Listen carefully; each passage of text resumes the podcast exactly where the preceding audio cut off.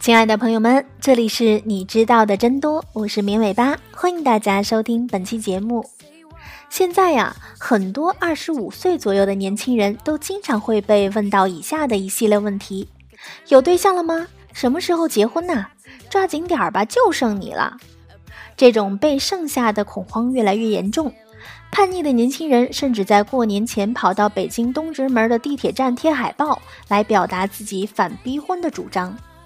那么问题来了，世上所有的男人、女人都结婚了吗？我们来看数据分析。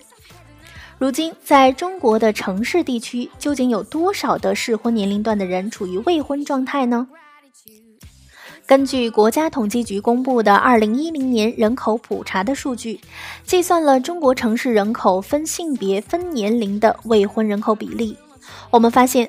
二十到二十四岁的人当中，百分之九十的男人和百分之八十的女人都没结婚。有多少二十五岁以下的人被父母逼婚的？你们下次有机会就告诉父母吧。二十到二十四岁没结婚的人不是奇葩，那些结婚了的才是非主流呢。那些二十二岁就站在《非诚勿扰》的舞台上站着征婚的嘉宾们，你们也未免太着急了。大把大把的单身同龄人任你们挑呢。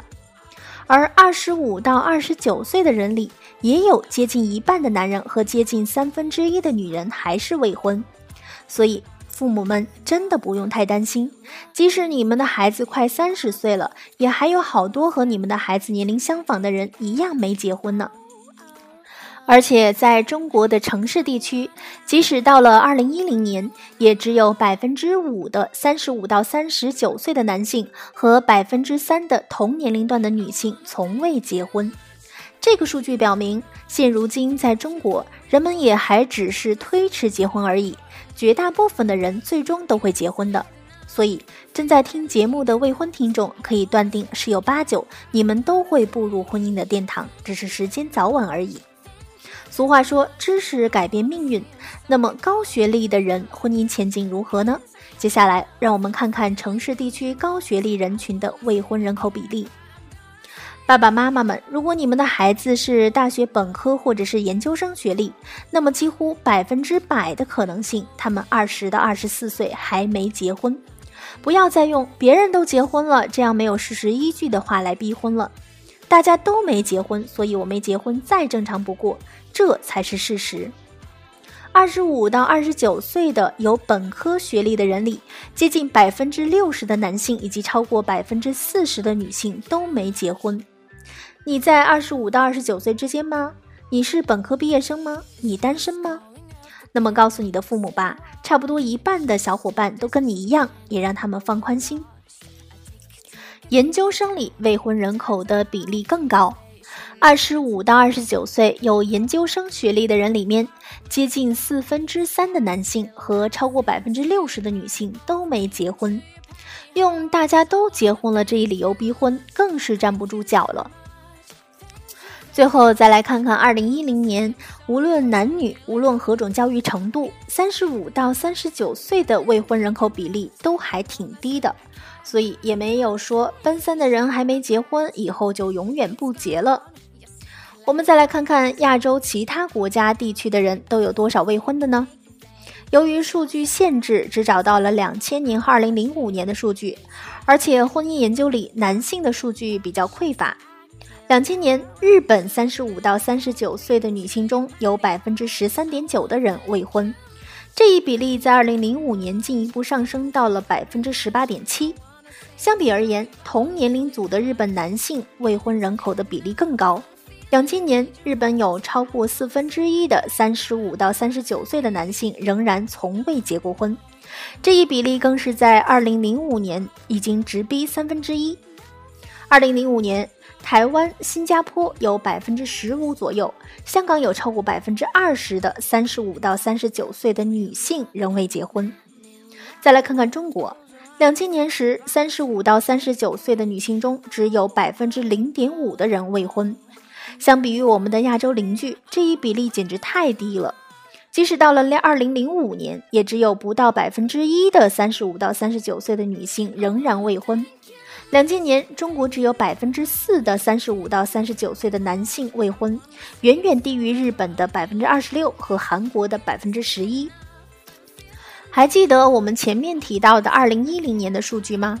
即使在二零一零年的中国城市地区，三十五到三十九岁的男性、女性的未婚人口比例也只有百分之五和百分之三。所以，就目前的形势来看，中国人顶多是推迟结婚。终身不婚的还是极少数。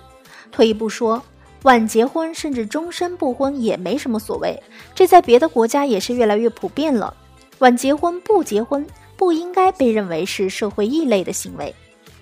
如果单身的你还是苦于父母逼婚的话，就不妨告诉他们：第一，时代不一样了，在二零一零年的中国城市地区，受过高等教育的人里面，几乎没人二十到二十四岁就结婚的。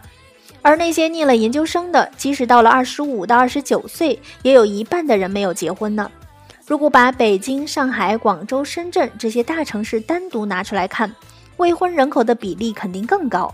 所以，绝对不是别人都结婚了，相反是好多年轻人还没结婚呢。第二，中国三十五到三十九岁的人群里，未婚人口的比例非常低，所以。父母更是可以放心，十之八九孩子不是不结婚，而是迟点而已。第三，我们的亚洲邻居们未婚人口的比例比我们高多了，晚点结婚或者不结婚，或许已经成为越来越多现代人的生活方式了。接受点新的生活方式也未尝不可呀。第四，国家政策真是需要改改了。国家规定的女性晚婚年龄是二十三岁，男性是二十五岁。这晚婚年龄八十年代就规定了，现在都过去三十多年了。二十三岁结婚的女人，二十五岁结婚的男人，都应该是算到早婚行列里了。这么一条规定还是在那里，总是让在八十年代里就早早结婚生子的父母一辈们觉得时代还没变呢。好的，以上就是本期节目的所有内容了，感谢大家的收听。如果你需要了解节目的文字内容和好听的背景音乐，可以关注“绵尾巴”的微信公众号，直接搜索“绵尾巴”三个字的全拼就能找到了。也欢迎大家提出你宝贵的意见和建议。下期节目我们再见吧，拜拜。